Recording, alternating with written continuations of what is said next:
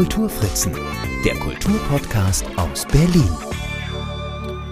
Hallo und herzlich willkommen zu meinem Berlin Kultur Podcast. Mein Name ist Marc Lepuna. Ich freue mich, dass ihr wieder dabei seid. Heute nehme ich einmal wieder einen meiner liebsten Orte in Berlin in den Blick. Ein Ort, der schon mehrfach Thema in diesem Podcast war. So gab es meine ja, persönliche Liebeserklärung in einer der ersten Folgen und später eine Episode zur Geschichte des Ortes. Es ist der Ernst-Hillmann-Park im Herzen des Prenzlauer Bergs.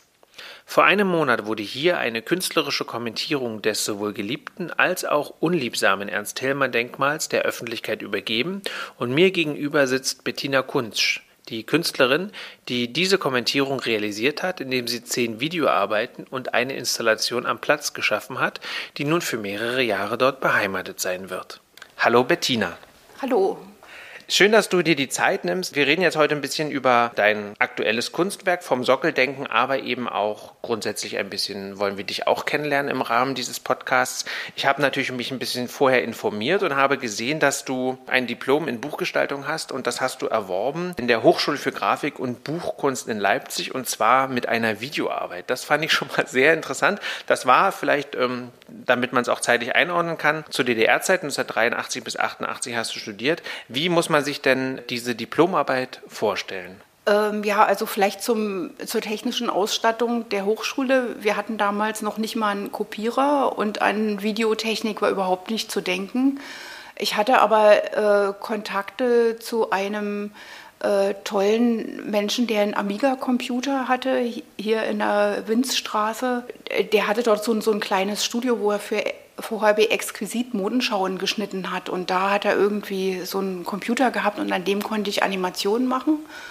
Und äh, außerdem hatte ich Kontakte zum DDR-Fernsehen, äh, wo ich dann auch gearbeitet habe später und konnte dort eben die Videotechnik nutzen und tatsächlich dann so eine Omatic-Maschine, transportable, muss man sich irgendwie so vorstellen wie so einen großen Rollkoffer von der Größe her mit einer Videokassette in der Größe eines Ziegelsteins so ungefähr.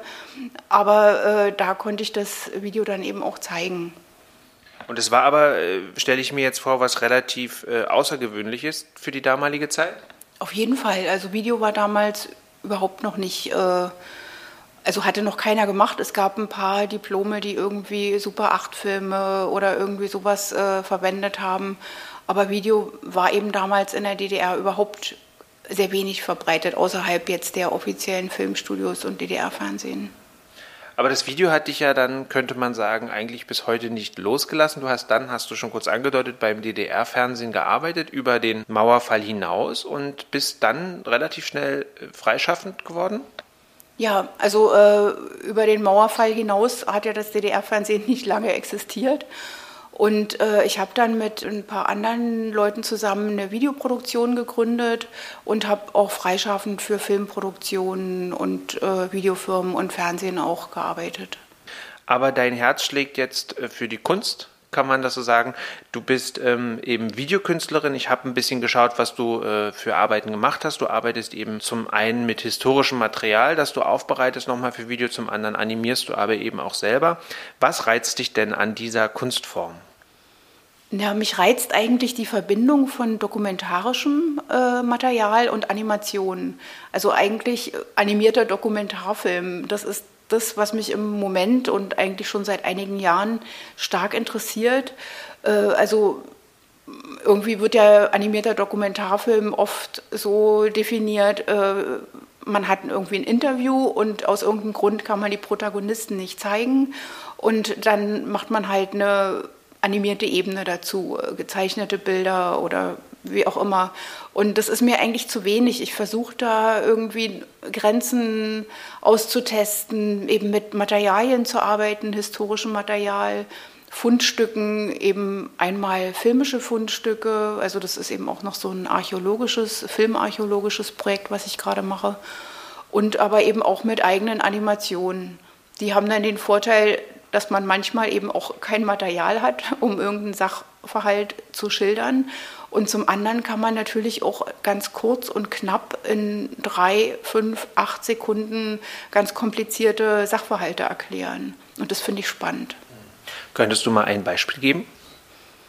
Ja, also zum Beispiel bei dem äh, Thälmann-Film jetzt äh, die Sozialfaschismus-Theorie äh, zu erklären, ist gar nicht so einfach. Aber ich habe da eine 8-Sekunden-Animation und ich glaube, das Wesentliche wird klar. Ähm, jetzt sind wir schon mittendrin im aktuellen Projekt, genau. Das heißt vom Sockel denken. Es äh, ist eine zehnteilige Kurzfilmreihe, die jetzt wird es kompliziert, äh, um es kurz auf den Punkt zu bringen. Die, also die ist im Grunde der Kern des Kunstwerks und das Kunstwerk kann man abrufen über fünf Sockel, die auf dem Platz stehen, wo das Ernst-Thälmann-Denkmal steht. Hm, wir werden gleich noch ein bisschen genauer darüber reden, weil das, glaube ich, jetzt wahrscheinlich so keiner verstanden hat, der nicht das Bild vor Augen hat. Aber diese künstlerische Kommentierung des Ernst-Thälmann-Denkmals ist ja in Auftrag gegeben worden vom Bezirksamt Pankow und war dann deutschlandweit im Grunde geöffnet für Künstlerinnen und Künstler, sich dort zu bewerben. Was hat denn für dich den Reiz ausgemacht, daran teilzunehmen, an dem Wettbewerb? Also erstmal habe ich überlegt, ob ich überhaupt daran teilnehme, weil ich dachte irgendwie Thälmann und dieses hässliche Denkmal, äh, äh, also da muss ich vielleicht noch ein bisschen weiter äh, ausholen aus meiner persönlichen äh, Geschichte, Biografie.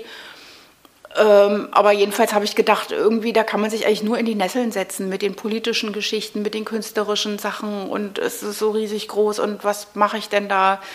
Äh, fällt mir da überhaupt was dazu ein? Und dann dachte ich, naja, also ich habe hier 25 Jahre gewohnt in der Greifswalder Straße. Ich habe den Abriss des Gaswerks fotografiert. Ich habe 1983 hier das Modell, das 1 zu 1 Modell des Thälmann-Denkmals aus Pappe und Holz damals fotografiert. Und ich habe so viele Geschichten. Ich habe bekannte Schulfreundinnen ähm, und alle haben da ihre Geschichten dazu. Und dann habe ich mal so ein bisschen überlegt und dann flog das eigentlich mir alles zu, diese, diese Geschichten und die Kontakte und die Fotos und die Materialien. Und dann dachte ich, okay, ich muss das machen, das ist mein Thema. Und dann habe ich ja tatsächlich diesen Wettbewerb auch gewonnen. Es gab zwei zweite Preise und deiner wurde zur Realisierung empfohlen. Der andere, um das noch auch äh, vollständig zu machen, ist im Grunde die Idee gewesen, dem Ernst-Thälmann-Denkmal eine große goldene Gliederkette in, in so einem Rapper-Style umzuhängen. Also eine sehr plakative Kommentierung, die diese Kultfigur, die Thälmann damals war, äh, im Grunde so ein bisschen diese Idee in das Heute zu übertragen, so würde ich das mal sehen. Deine Idee ist ja eine wesentlich zurückhaltendere, eine, die man erstmal anders entdecken muss. Also ausgehend von den Videos, ich bin jetzt davon ausgegangen, dass die Videos wahrscheinlich zuerst da waren oder die Idee zu den Videos, hast du dann auf den Platz ähm, in, so einem, in so einer Art offenem Halbkreis fünf rote Sockel installiert, die verkleinerte Dimensionen sind von dem Sockel des Thälmann-Denkmals, auf dem Rotfront steht und Ernst Thälmann, also mit so, mit so Lettern. Und du hast in deine Sockel dann wiederum Worte eingraviert. Vielleicht mal ein bisschen, erzählst du mal ein bisschen, wie es A zu den Worten kam, B zu der Idee, vom Sockel zu denken und diese Sockel dann wirklich auf das Gelände zu stellen. Ja, also äh, bei dem Wettbewerb war eben vorgegeben, dass es nicht nur äh, Filme jetzt beispielsweise oder mediale Auseinandersetzungen sein dürfen, sondern dass man auch vor Ort was sichtbar haben muss. Und da kam eben so die Idee, äh, diesen Sockel eben maßstabsgerecht zu verkleinern und zu multiplizieren und auf diesen Platz raus auch zu gehen weil das ist ja nicht nur das Denkmal so riesig groß, sondern auch dieser Platz ist ja riesig groß. Und wenn man sich eben vorstellt, dass der für Aufmärsche und Treueschwüre und Vereidigung und sowas gedacht war, das ist ja auch äh, ein bisschen gruselig, diese, diese Vorstellung. Und ich dachte eben auch daran, den Platz zu besetzen irgendwie. Also auch, äh, ja, einfach da rauszugehen. Zum anderen ist natürlich auch heute der Platz einfach ein, ein toller Ort, weil er eigentlich keinen vorgegebenen Zweck hat und man dort picknicken, Fahrrad fahren, Ball spielen, äh, tanzen, singen, demonstrieren, was auch immer kann. Und äh, solche Plätze sind ja auch selten geworden in der Stadt. Also insofern ist es auch zwiespältig. Aber meine ursprüngliche Idee war eben, den Platz irgendwie zu besetzen. Und diese Sockel, die kann man natürlich auch selber wieder besetzen. Also man kann da draufklettern. Man kann sich jetzt nicht einfach drauffallen lassen. Dazu sind sie zu hoch, weil ich denke, man muss auch was tun, wenn man auf den Sockel will. Ja. Und dann kann man eben von diesem Sockel aus denken. Oder man kann sich das Denkmal vom Sockel denken. Ja, das ist so ein bisschen äh, das Wortspiel, die Idee.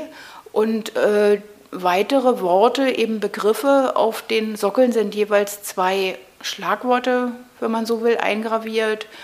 Kopf, Faust, Fahne, immer da, ich sehe was, Halstuch zum Beispiel, Gasometer.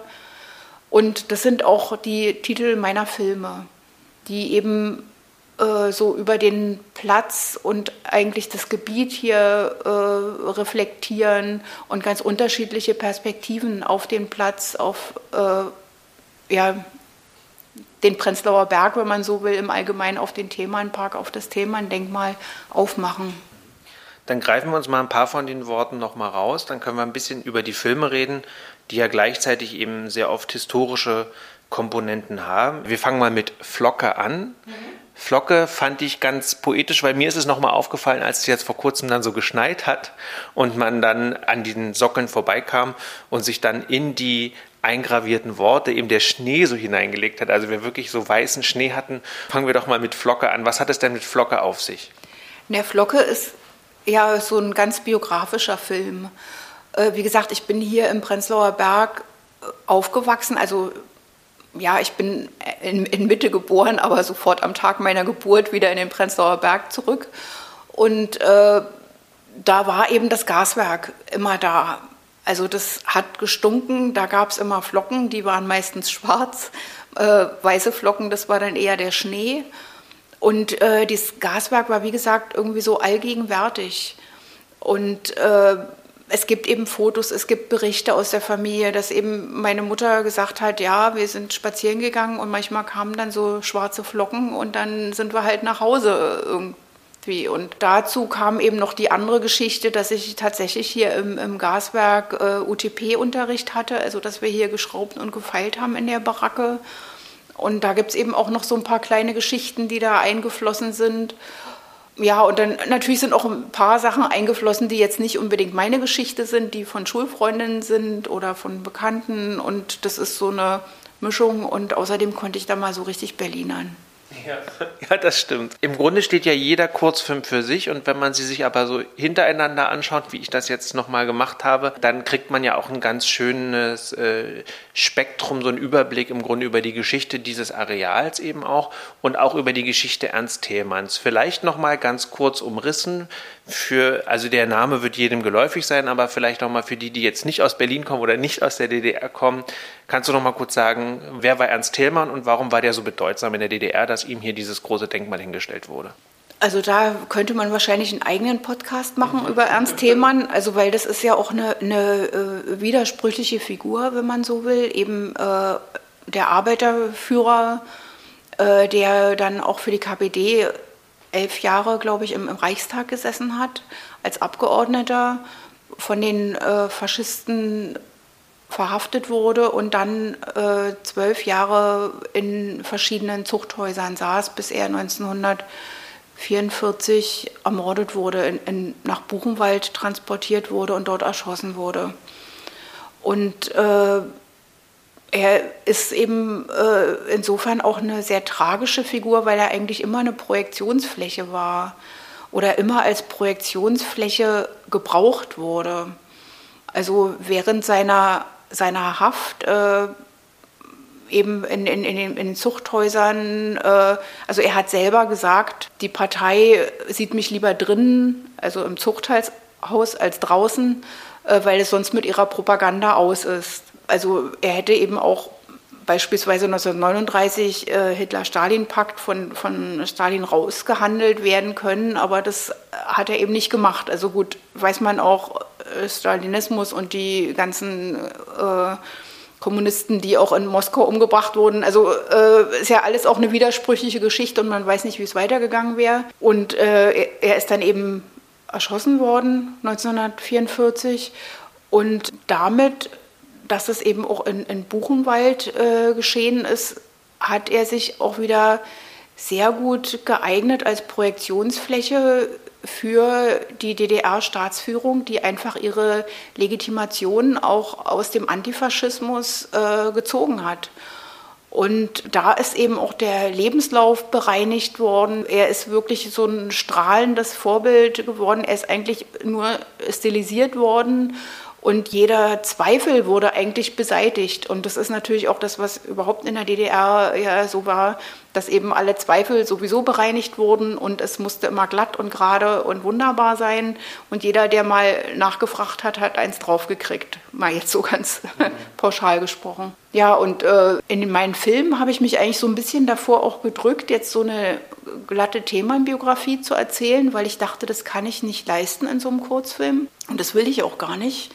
Äh, und ich habe da eben sozusagen den Umweg genommen, äh, das aus der Perspektive seiner Tochter Irma zu erzählen, die ich ja fast noch gekannt habe. Also meine äh, Dramaturgin und äh, Rechercheurin Christina Schmidt, die hat von ihr damals das Pionierhalstuch umgebunden bekommen. Äh, und sie hat ja, also sie war von Beruf Thementochter und hat eben ihren Vater repräsentiert in der DDR und in den sozialistischen Bruderländern, wie es so schön hieß.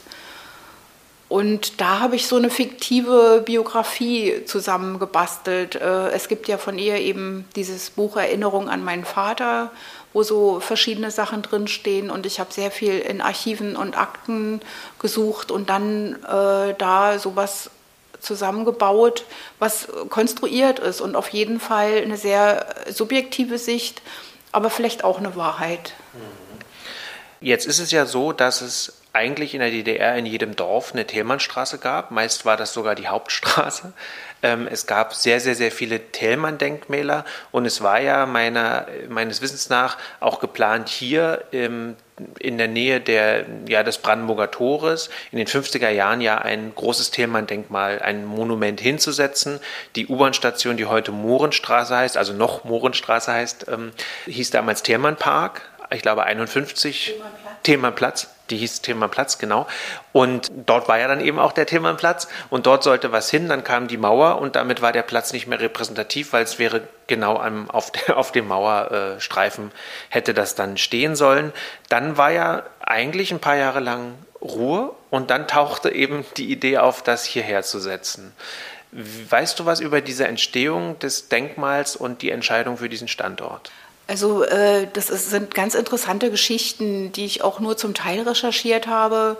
Äh, eine ganz spannende Geschichte ist die von der Ruthild Hane, die diesen ersten Wettbewerb 1952 gewonnen hat für dieses Themendenkmal, was mit, glaube ich, ungefähr 60 überlebensgroßen Figuren geplant war.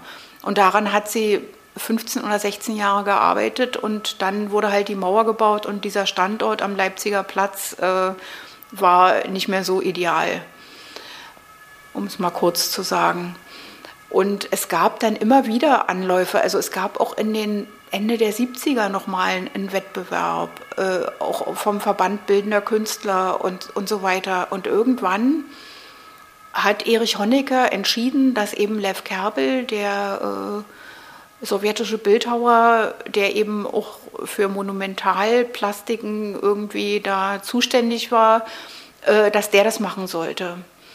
Und es wurde dann dieser Platz hier auch gefunden. Da sollte ursprünglich nur ein Park entstehen. Und soweit ich das recherchiert habe, äh, war das wohl eine Idee von Lev Kerbel, dass hier auch Wohnungen gebaut werden sollten. Also ob das jetzt so stimmt, weiß ich nicht. Aber äh, der stellte sich eben seine Skulptur vor äh, als eben Thälmann, großes, ja, großes Monument und dahinter eben Wohnungen, um den sozialistischen Aufbau so richtig zu verkörpern. Und dann wurde das ja auch relativ kurzfristig äh, durchgezogen. Da gab es einen Städtebauwettbewerb, ich glaube 82. Also 81 war das Gaswerk stillgelegt worden, 82, 83 wurde es abgerissen, 82 gab es diesen Städtebauwettbewerb mit, ich glaube, sechs Entwürfen oder so. Und äh, 83 sind dann schon die ersten Mieter eingezogen. Also, und dann wurde natürlich noch weiter gebaut, bis es eben 86 dann übergeben wurde an die Öffentlichkeit oder äh, feierlich eingeweiht wurde mit diesem riesen, riesen Monument. Und äh, das war natürlich umstritten in der DDR, besonders unter Künstlern. Also weil das eigentlich irgendwie zu der Zeit nicht mehr den Vorstellungen entsprach, die man von, von einem Denkmal hatte. Also man kann das ja nochmal irgendwie parallel betrachten zu dem Max-Engels-Denkmal, was ja eigentlich im gleichen Jahr entstanden ist, wo angeblich der Herr Engelhardt, der Bildhauer von diesem Denkmal, zu Herrn Kerbel gegangen ist und gesagt hat, also sag mal, kannst du dein Thema fünf Millimeter dünner machen, dann reicht es noch für Marx und Engels.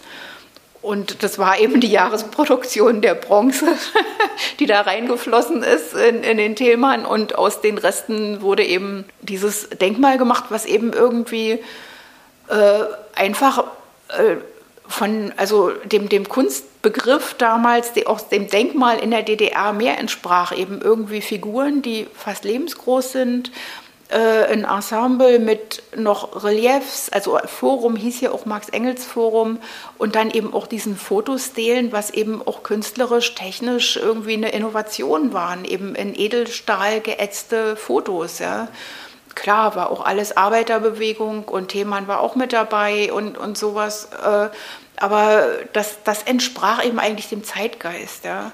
Und dieser Themann hier, das war irgendwas eigentlich aus den 60ern.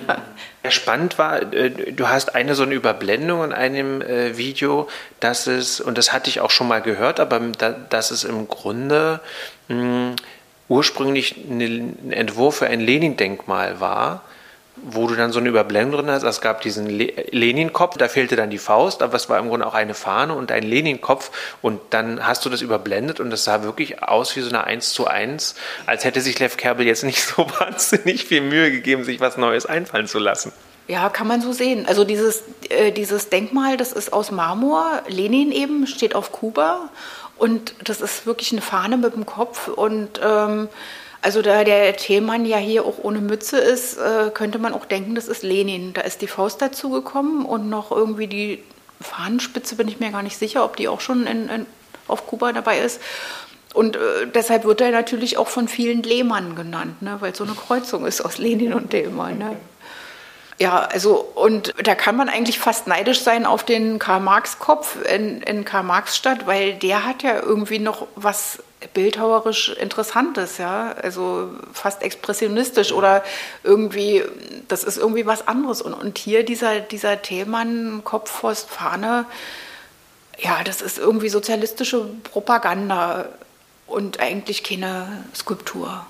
Jetzt hast du ja schon einige Argumente jetzt in den letzten Minuten geliefert, die, äh, die auch angeführt wurden Anfang der 90er, warum man das Denkmal auch loswerden wollte. Viele Denkmäler, sozialistische Denkmäler sind ja auch verschwunden. Das bekannteste ist ja das große Lenin-Denkmal am Leninplatz.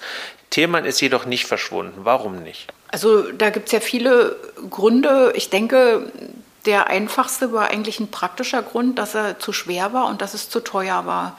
Also ich habe Unterlagen gesehen jetzt von den Bezirksverordnetenversammlungen, wo die irgendwie Angebote eingeholt haben dass es zwischen einer halben Million und, und fünf Millionen D-Mark damals kosten sollte, den abzureißen. Also 1993 ist ja auch beschlossen worden, den abzutragen. Und da sind dann eben schon mal diese Stelen, die sogenannten Wächtersteine, weggefahren worden, die jetzt in Spandau mhm. sind. Und ich denke, das war dann einfach äh, aus Kostengründen. Also ja, wenn es einfacher gewesen wäre, wäre er wahrscheinlich weg. Und jetzt ist es natürlich auch interessant, dass er da ist. Also wir haben hier mit Anwohnern gesprochen, die eben ihn jetzt nicht unbedingt lieben, aber der Meinung sind, der gehört hierher und das ist halt so. Und der Meinung war ja dann auch der Denkmalschutz, als das Ensemble unter Denkmalschutz gestellt wurde. Und irgendwie ist es natürlich auch so eine Ironie der Geschichte, dass eben so gerade dieser Thälmann und diese Wohnbauten jetzt irgendwie als Denkmal für die DDR stehen. Ja. Also dieses Denkmal, was von einem russischen Bildhauer so irgendwie hingerotzt wurde, muss man ja so sagen. Ja. Naja, es ist das letzte große sozialistische Wohnbauprojekt der DDR und steht ja wirklich für so ein, also man hört ja eben äh, von vielen Leuten und einer wird ja auch interviewt, ein Hobbyfotograf, äh, der den Aufbau des Themenparks auch mit dokumentiert hat in, auf tollen, tollen Dias, dass, dass das wirklich auch eine, eine, eine gute Sache war, da zu wohnen und dass man hier wirklich auch gern wohnt. Und egal mit wem man redet, die Leute wohnen hier sehr, sehr, sehr gerne in diesem Park. Umso schöner ist es ja eigentlich auch, weil man ja, wenn man überlegt, wie mit DDR-Architektur umgegangen wurde in den letzten drei Jahrzehnten, ähm, ist ja doch erstaunlich, beziehungsweise kann man ja froh sein, dass überhaupt irgendwas unter Denkmalschutz gestellt wurde, um es zu bewahren, obwohl ja die eigentlichen Prototypen äh, wie, äh, weiß ich nicht, der Palast, natürlich Palast der Republik, das Palasthotel vielleicht auch, also obwohl das ist auch ein schwedischer Architekt gewesen, aber sagen wir mal, äh, viele, viele anderes Ahornblatt äh, ist verschwunden. Also es gibt einfach viele äh, vielleicht ähm, spannendere Gebäudeensemble, die erhaltenswert gewesen wären, die sind verschwunden. Jetzt hat man sich entschieden, eben unter anderem diesen ganzen Wohnpark äh, unter Denkmalschutz zu stellen, inklusive des Kulturareals mit, äh, mit dem Theater unterm Dach, also mit dem bisschen Altbausubstanz, was hier auf dem Gasgelände noch war. Hm, wie oder warum glaubst du, also im Grunde eigentlich ist, ist es gedanklich ja schon da, aber warum hat man sich jetzt beim Bezirk entschieden, das Denkmal künstlerisch zu kommentieren und nicht vordergründig historisch? Du machst ja, du machst ja eine Kombination aus beidem, aber was meinst du, was glaubst du, war der Grund, warum man gesagt hat, wir kommentieren das mal künstlerisch? Es ist ja immer so die Geschichte. Ähm, also es sollte nicht, oder das Denkmal sollte eben nicht einfach so stehen bleiben, sondern es sollte kommentiert werden. Das war die Bedingung, eben als man es unter Denkmalschutz gestellt hatte. Und da gab es eben zwei äh, Sachen. Einmal eine historische Kommentierung, die ja auch noch stattfinden soll. Da sollen Tafeln aufgestellt werden. Und dann eben die künstlerische Kommentierung. Was ich äh, natürlich eine, eine klasse Sache finde, also abgesehen davon, dass ich diesen wunderbaren Auftrag bekommen habe. Aber natürlich hat die Kunst immer noch mal andere Mittel, äh, da einfach auch zum Nachdenken anzuregen oder irgendwie ja, irgendwas in die Welt zu setzen, wo sich Leute dran reiben können. Also das passiert ja hier auch dass es eben Leute gibt, die das gut finden und dass es Leute gibt, die das schlecht finden und es gibt Leute, die es gar nicht finden und es gibt Leute, die sich einfach nur interessieren und, äh, und da kommt Gespräch zustande und das ist ja der Sinn des Ganzen, ja. Jetzt hast du schon gesagt, dass es sehr unterschiedliche Zugänge gibt. Jetzt kommen wir mal zum Tag der Eröffnung. Da war ich ja auch dabei. Am 18. November war das nachmittags. Äh, ich bin auf den Platz gekommen. Die ähm, fünf Sockel waren noch verhüllt. Das Denkmal hatte ein frisches Graffiti bekommen, eine, ich weiß nicht, aufgespießte Kackwurst könnte man es vielleicht sein. Kartoffel, sagen wir Kartoffel. Okay, es war, gut, es, auf jeden Fall war es sowas wie eine Mischung aus fliegend und äh, aufgespießt. Also ganz frisch wurde das noch, äh, wurde das noch dazu spendiert, von wem auch immer. Und ähm, dann war der Platz schon relativ voll und es gab eben, ähm, ja, der Bezirksbürgermeister war da, die äh, neue Bezirksstadträtin, äh, Kulturstadträtin war da. Ähm, es gab äh, eine kleine Musikkapelle, die, äh, die gespielt hat und es gab interessierte Leute und es gab ganz viele so Demonstrierende, wo ich zuerst dachte, die gehören, also die, die gehören da irgendwie dazu, aber in gewisser Weise gehören sie das ja auch. Vielleicht kannst du noch mal kurz erzählen, wie du den Tag der Eröffnung erlebt hast?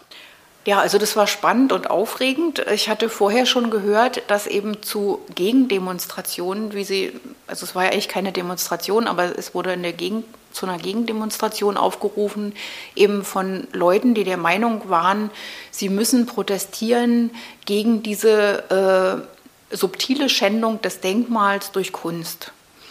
Und da hat sich so ein bisschen gemischt, also erstmal so eine, so eine allgemeine Kunstfeindlichkeit, der mir ja immer begegnet. Warum wird hier Geld ausgegeben für Kunst? Man sollte doch lieber Geld ausgeben für Säuberung und Rattenbekämpfung und Bepflanzung. Und äh, dann eben diese äh, Angst der Leute, man könnte das Themenbild beschädigen. Also das war mir auch nicht so bewusst, dass viele Leute eben nach wie vor dieses Denkmal als Themen betrachten, also wirklich die Person.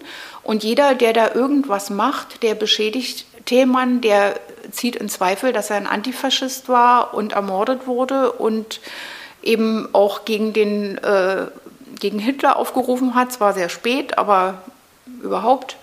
Und äh, dass es da auch viele Menschen gibt, die da auch persönlich verletzt sind und leicht verletzbar sind, also was wirklich schon sowas ja, religiöses ist in dem Zusammenhang ein bisschen schwierig, aber wirklich so eine Glaubensgeschichte ist, ja.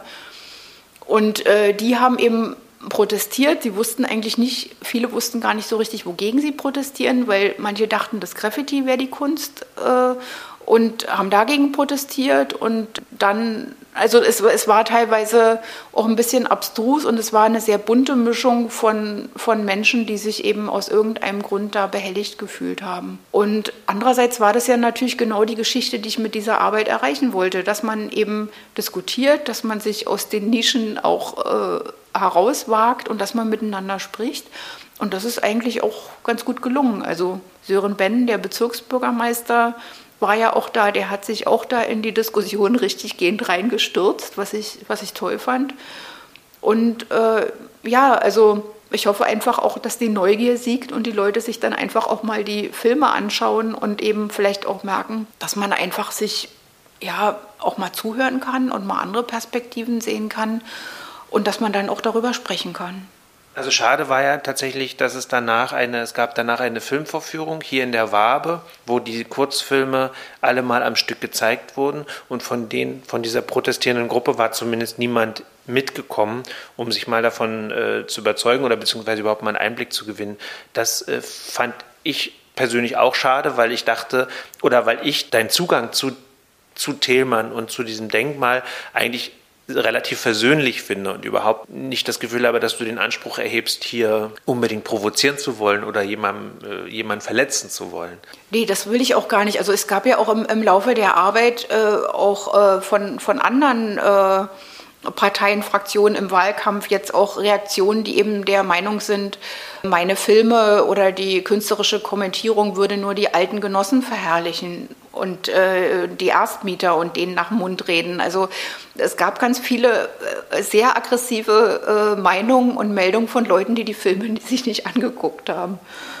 Und äh, ja, da kann ich jetzt eigentlich gar nicht viel dazu sagen. Also kann ich nur jedem raten, da zu schauen und äh, es gibt auch die Gelegenheit, äh, die nochmal sozusagen als äh, Kompilation im, im, Kino anzuschauen. Also jetzt eben auch für Leute, die kein Smartphone haben oder sich jetzt im kalten Winter nicht so lange am Platz aufhalten wollen. Wir haben in den Kinos hier im Kiez verschiedene Vorführungen. Also im Akutkino wird es noch was geben im Januar und im Brotfabrikkino und vielleicht auch noch in anderen. Und es gibt ja eben die Website vom Sockeldenken.de, auf der man die Filme auch betrachten kann. Und dann gibt es immer noch eine kleine beschreibende Erklärung, auch wie du den Zugang zu den einzelnen Themen gewählt hast. Äh, um das nochmal für diejenigen verständlich zu machen, die, ähm, die das vielleicht noch nicht so ganz nachvollziehen können. Also es gibt QR-Codes, die sind ähm, angebracht an den jeweiligen Sockeln und dann kann man über ein Smartphone ganz normal mit dem QR-Code dann eben diese Webseite aufrufen und kommt dann zu den entsprechenden Filmen. Ja, ähm, ist das Projekt abgeschlossen? Ich glaube nicht, ne? Es geht noch weiter. Na, inzwischen ist es abgeschlossen seit gestern. Ah.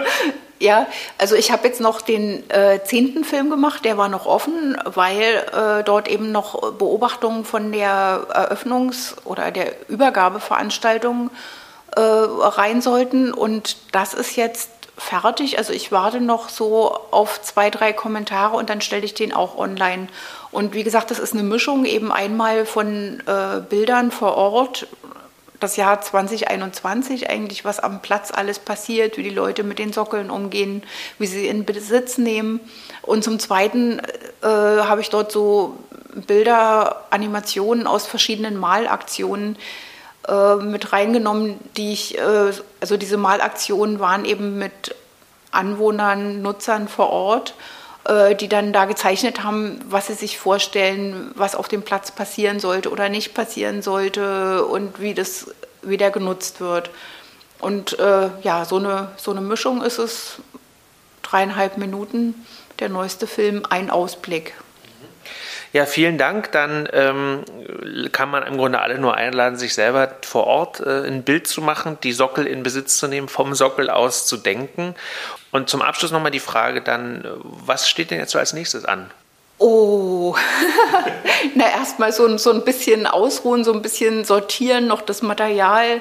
Also eigentlich gibt es noch ganz viel Material. Äh, ich könnte wahrscheinlich noch zwei, fünf, zehn Filme zum Thema machen. Aber äh, ich glaube, ich werde mich erstmal wieder ein bisschen mit meinem medienarchäologischen Projekt beschäftigen, wo ich mit Laterna Magica Film die einzelbildweise scanne und äh, neu animiere und mich nochmal wieder ein bisschen zurückziehen ins Atelier. Dann wünsche ich dir für die nächsten Wochen, wo es ja hier wahrscheinlich auch trist und grau ist, viel Spaß mit den äh, Bildern der Laterna Magica äh, und viel Erfolg bei dem, bei dem nächsten Projekt. Und dann hoffe ich, dass die Sockel, so wie sie hier im Park stehen, lange stehen, lange unbeschädigt vor allem stehen, weil man darf ja nicht äh, vergessen, öffentlicher Raum. Und äh, es ist Beton, aber relativ fester Beton, ne, habe ich irgendwie äh, gehört. Der ist gar nicht so leicht kaputt zu kriegen, was ja eh schon mal gut ist. Aber vermutlich werden sie ja nicht die ganze Zeit so leuchtend rot bleiben, wie sie jetzt sind. Ähm, das hast du aber, denke ich, schon mit in Betracht gezogen, oder? Dass die Graffiti-Flut auch über die Sockel hereinbrechen wird. Ja, also warum soll es den kleinen Sockeln anders gehen als dem großen Sockel? Ich hatte auch in meinem Wettbewerbsentwurf schon gleich eine farbige Variante mit drin und die funktionieren auch mit äh, Graffiti. Also das Einzige ist, äh, dass ich dann mit meinem mobilen Köfferchen rumgehe und die QR-Codes putze. Okay, dann hoffen wir, dass das nicht allzu häufig notwendig wird und bedanke mich sehr für das Gespräch. Vielen Dank, dass du dir die Zeit genommen hast und noch einmal viel Erfolg für alles, was jetzt ansteht. Vielen Dank. Ja, und das war sie, die 79. Episode meines Berlin Kultur Podcasts. Alle relevanten Informationen habe ich noch einmal in den Shownotes zusammengefasst. So findet ihr dort den Link zur Website des Projekts und auch zur Website von Bettina Kunsch, um euch einen Eindruck über ihre anderen Arbeiten verschaffen zu können, von denen auch frühere sich übrigens schon mit dem Gelände beschäftigten, auf dem heute der Ernst-Thälmann-Park steht. Ihr habt Anmerkungen oder Hinweise? Dann schreibt mir eine Mail an mark mit c.kulturfritzen.net oder nutzt die Kommentarfunktion unter den Social Media Postings zu dieser Folge. Mein Name ist Marc Lepuna. Ich bedanke mich fürs Zuhören.